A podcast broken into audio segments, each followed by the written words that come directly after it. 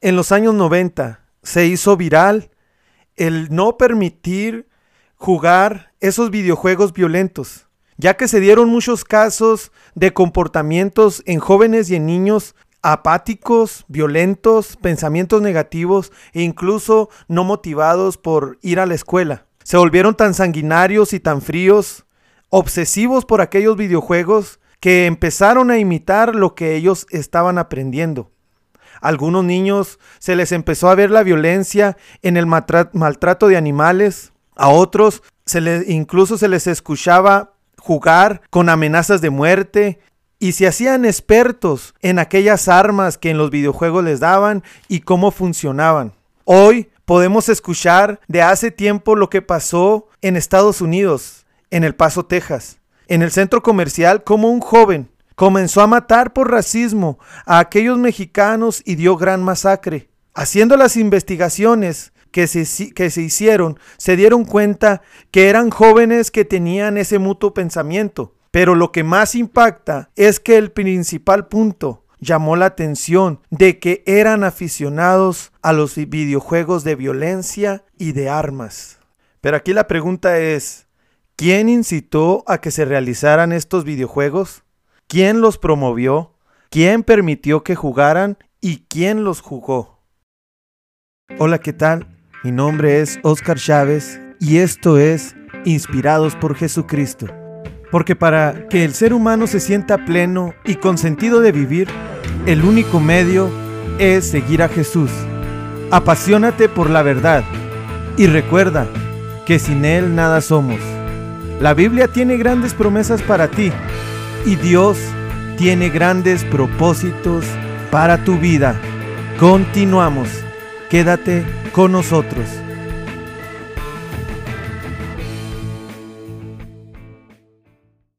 Hola, ¿qué tal? Dios les bendiga nuevamente. Bienvenidos a su podcast y hoy estaremos viendo la tentación y cómo el pecado nos acecha diariamente. Vayamos al consejo nuevamente de las escrituras. Y dice en el Evangelio de Mateo capítulo 18 del verso 7 en adelante.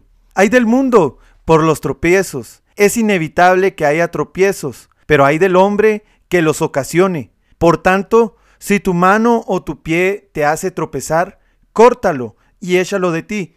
Mejor te es entrar en la vida cojo o manco que teniendo dos manos o dos pies y ser echado en el fuego eterno. Y si tu ojo te hace tropezar, sácalo y échalo de ti.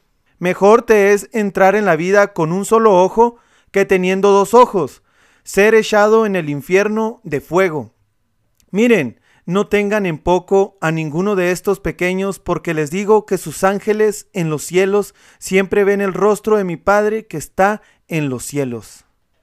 El diablo es el ser más malvado que ha existido sobre la faz del universo, que no solo se sintió conforme a revelarse a Dios, sino que también consiguió engañar a la tercera parte de los ángeles, ya que siendo expulsado del tercer cielo, él y sus demonios, cuando Dios formó a los primeros seres humanos, Lucifer puso su mirada en ellos y los engañó porque no quería que fueran felices y tuvieran algo que él había perdido, su relación con su Creador.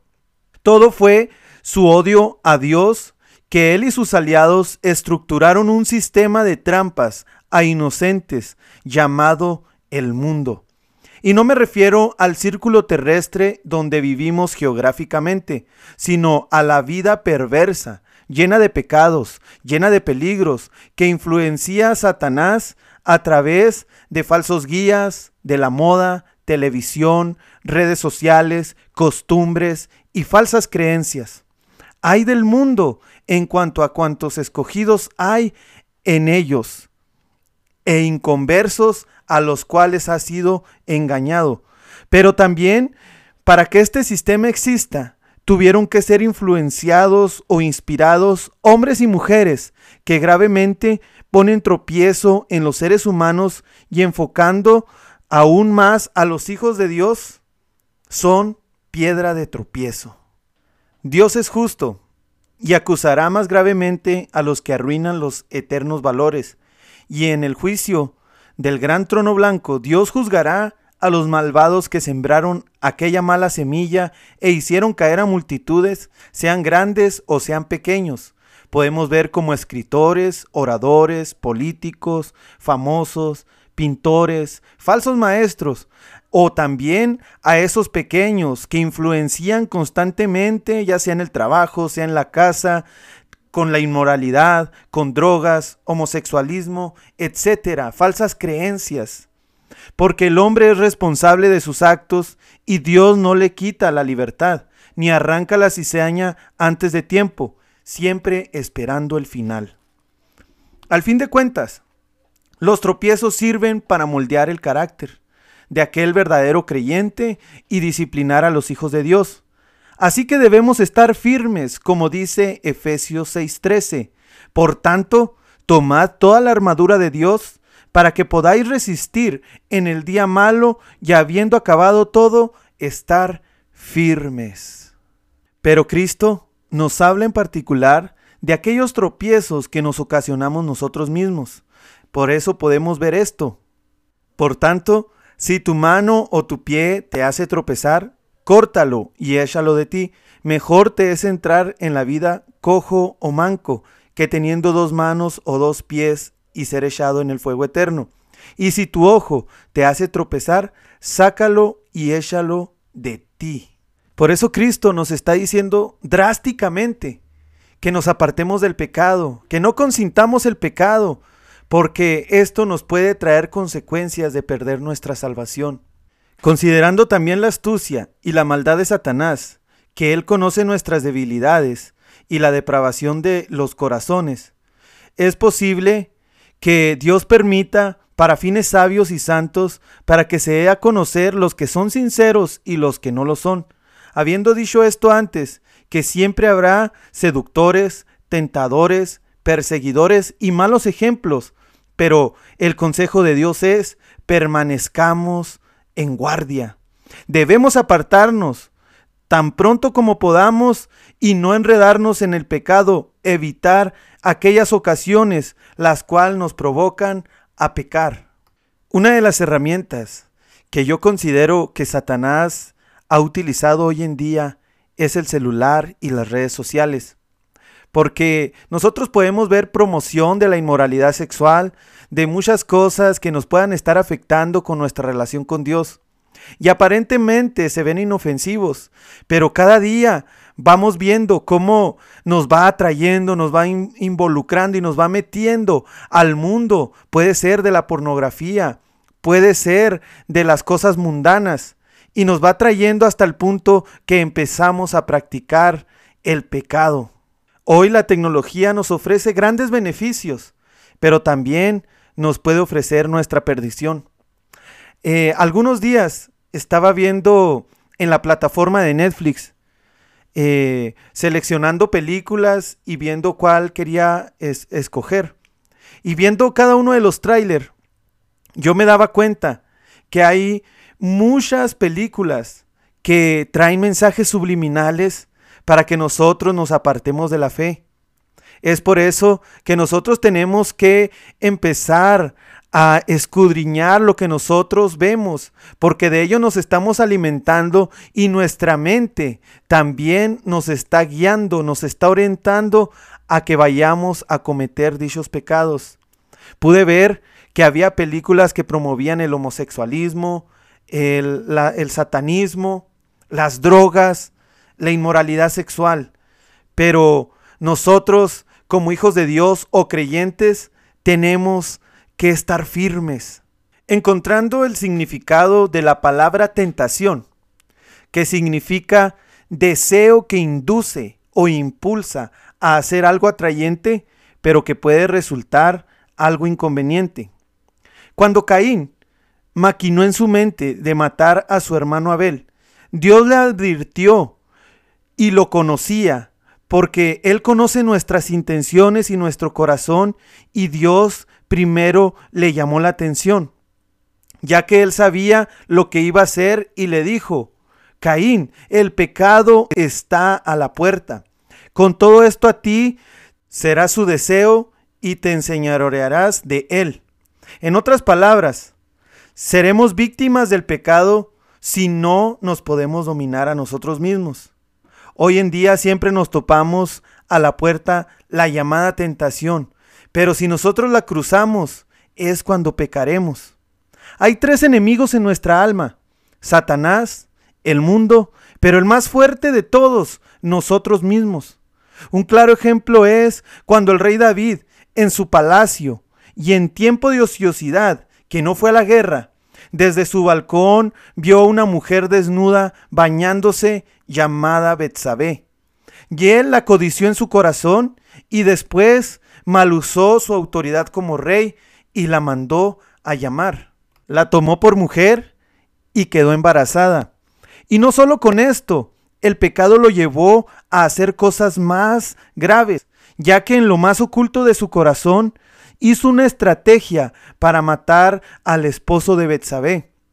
Este hombre fiel, llamado Urias, soldado del rey, que estaba incluso dispuesto a dar la vida en la batalla. Mientras tanto, el rey trataba de quitarle a su esposa y poniéndolo en la batalla, en donde más arrezaba, lo puso enfrente para que él muriera. Él creyó que nadie sabía de sus intenciones, pero Dios, como él todo lo sabe, mandó a su profeta Natán y le dio juicio. Hermano, amigo, quiero decirles que el pecado trae consecuencias. El primer punto fue que el niño murió. Segundo, sus mujeres fueron entregadas a otro en público. Y tercero, la espada nunca se apartó de su casa. Algo que quiero recalcar es que Dios nunca tienta a nadie.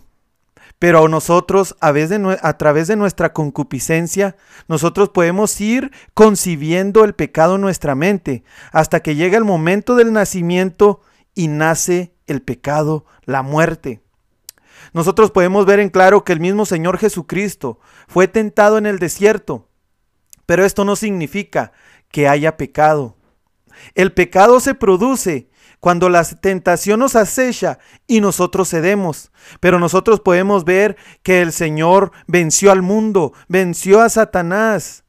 Y lo pudimos ver cómo Él se defendió con la palabra, cómo Él se defendió lleno del Espíritu Santo y en ayuno. Así nosotros tenemos que velar y orar para no entrar en tentación, porque a la verdad el espíritu está puesto, mas la carne es débil. Hay un consejo muy sabio que viene en el libro de Proverbios, en el capítulo 6, versículo 28, que dice, ¿andará el hombre sobre las brasas sin que se le quemen los pies? Es claro que todo pecado va a traer una consecuencia. Y Dios y su sabio consejo siempre nos va a estar alertando para que no crucemos aquella puerta. El pecado está a la puerta, pero de ti y de mí depende si nosotros la cruzamos. Hay un libro en el cual les recomiendo, y este libro se llama Cartas del Diablo para su sobrino, en el cual trata de que como un demonio con experiencia le enseña a uno inexperto. Nosotros en esto nos podemos dar cuenta que el diablo tiene miles de años estudiando al ser humano. El mundo es una de sus estrategias para sacar nuestras debilidades, pero también nosotros tenemos que tener en cuenta que nuestros pensamientos son los que nos hacen accionar y pecar. Por eso cuando eh, Adán y Eva pecaron, que primero fue Eva, después Adán, y cuando Dios les pregunta, le pregunta a Adán, que por qué hizo eso. Y él excusándose le dijo, la mujer que tú me diste. Cuando Dios se vuelve la pregunta a la mujer, la mujer le responde, la serpiente me engañó. Pero tristemente, el único que afrentó su responsabilidad fue la serpiente. Se quedó seria y no dijo nada y no le echó la culpa a nadie. Así que el mundo podrá tener sus estrategias, Satanás tendrá su influencia, pero si nosotros permanecemos firmes, nada nos podrá mover y nos incitará a pecar. Y yo con esto concluyo. lo que dijo Cristo drásticamente a través de estos versos. Elimina el pecado en tu vida. Huye de la tentación y apártate del pecado. No consientas, porque Dios te ha salvado. No coquetees con la tentación. No te juntes donde hay algo que te pueda hacer caer. Y esto quiere decir que les tienes que seguir hablando a aquellas personas en donde tú estás, pero sin que ellos te convenzan a ti, sino que tú los convenzas a ellos. Porque si tú te sigues juntando, sigues tratando de vivir la vida como la vivías sin Cristo, déjame decirte que las malas compañías en algún momento corromperán tus buenas costumbres que Cristo te ha enseñado. Es por eso que debes de estar bien preparado para poder hablarles, para poder invitarlos a la congregación. Pero Dios nos ofrece algo muy especial y yo con esto termino con una promesa de Dios que se encuentra en Santiago y dice, Bienaventurado el varón que soporta la tentación, porque cuando haya resistido la prueba, recibirá la corona de vida que Dios ha prometido a los que le aman. Estimado audioyente, que la gracia de nuestro Señor Jesucristo esté con cada uno de ustedes. Bendiciones. Esto fue Inspirados por Jesucristo.